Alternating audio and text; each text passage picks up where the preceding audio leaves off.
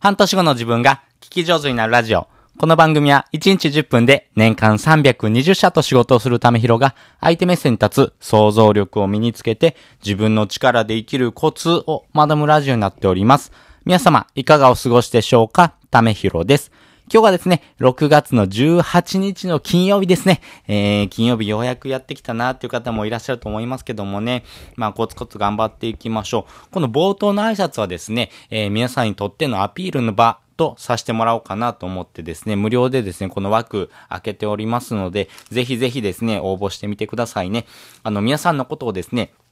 知ってもらう機会っていうのはですね、多ければ多いほどですね、あなたに興味を持ってもらうチャンスっていうのが増えていきますんで、まずは知ってもらうっていう機会を増やす。そして、えー、知ってもらうことによってあなたのことを知りたいなと思わせるような形に持っていくとですね、えー、あなたの発信っていうのがですね、より効果的に効いていきますんで、ぜひですね、えー、そちらを活用してもらうために無料で、あの、私冒頭の挨拶、あなたのことをですね、説明させていただきますんで、ぜひですね、えー、こういう風なチャレンジもですね、えしてもらうとですね、多くの方にとってですね、えより良いものになっていくかなと思いますんでね、ぜひぜひ挑戦してみてください。ということで、今回はですね、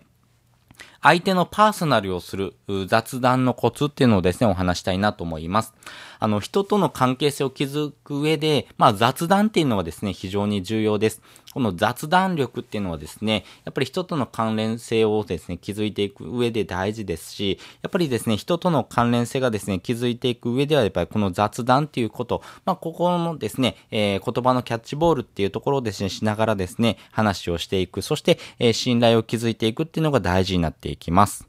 なので、えー、相手との関連性をですね、築いていく上ではですね、よりパーソナルな部分を知るというのが大事になっていきます。例えばこんな会話があるとします。えー、私とですね、相手との会話ですね。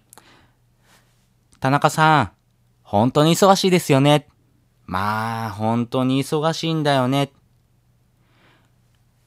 田中さんはやり手だからお忙しいですよね。じゃあ土日も休みなくお仕事されてるんですか？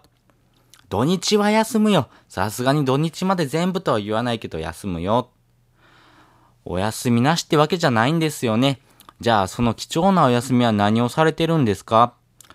最近の休みはね、こういうことしてるんだよっていうふうな話される方あると思います。この時にですね、えー、最近のお休みをされてること、で、一番にですね、出てくることっていうのがですね、お客さん、相手がですね、一番注目してることです。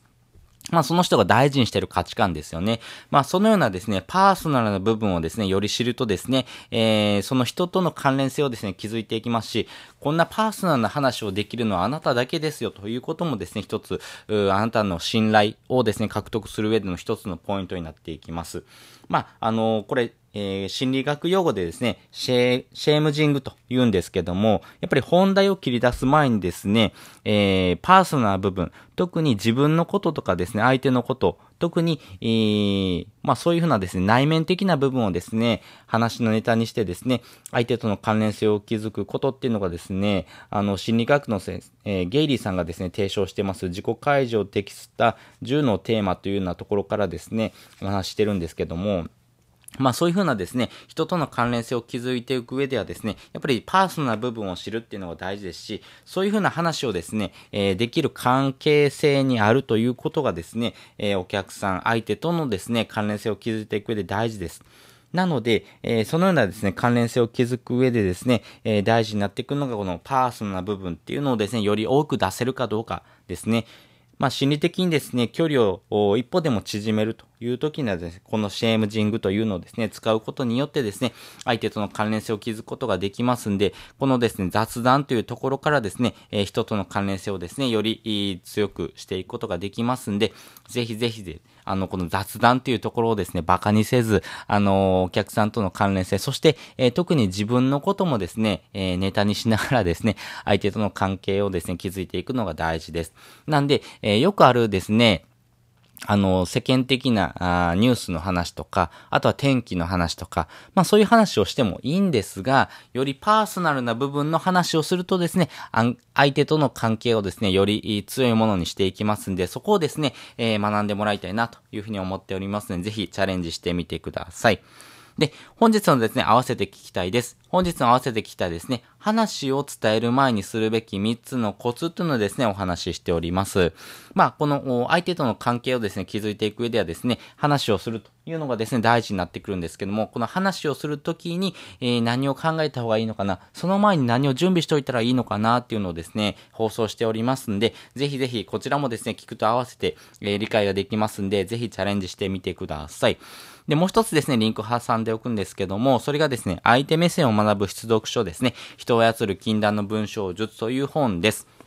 こちらですね、えー、相手との関係を築いていく上では、やっぱり相手のこと、そして相手目線をですね、えー、学ぶというのが大事です。この相手目線、相手に憑依するっていう時にはですね、相手がどういうことをですね、えー、知りたいのかな、相手がどういうことに悩んでるのかなっていうところに寄り添えるかどうか、ここが大事になっていきます。ここができる人とできない人はですね、え大きな差になっていきますし、ここのですね、えリテラシー、そしてここのですね、学びっていうのをですね、深めていくとですね、多分これ一生食べていけるような、あの、スキルかなと思いますんで、ぜひですね、こちら学んでもらいたいなと思います。あ、より良いですね、えー、お仕事の仕方もですね、そうなんですけども、よりですね、パーソナルな部分、そして相手に憑依してですね、相手のことを考えてあげられる、その力っていうのはですね、えー、全部のお仕事に通ずるものですんで、ぜひこちらのですね、えー、能力をですね、身につけるためには、この出力書読むべきかなと思いますんで、えー、ぜひチャレンジしてみてください。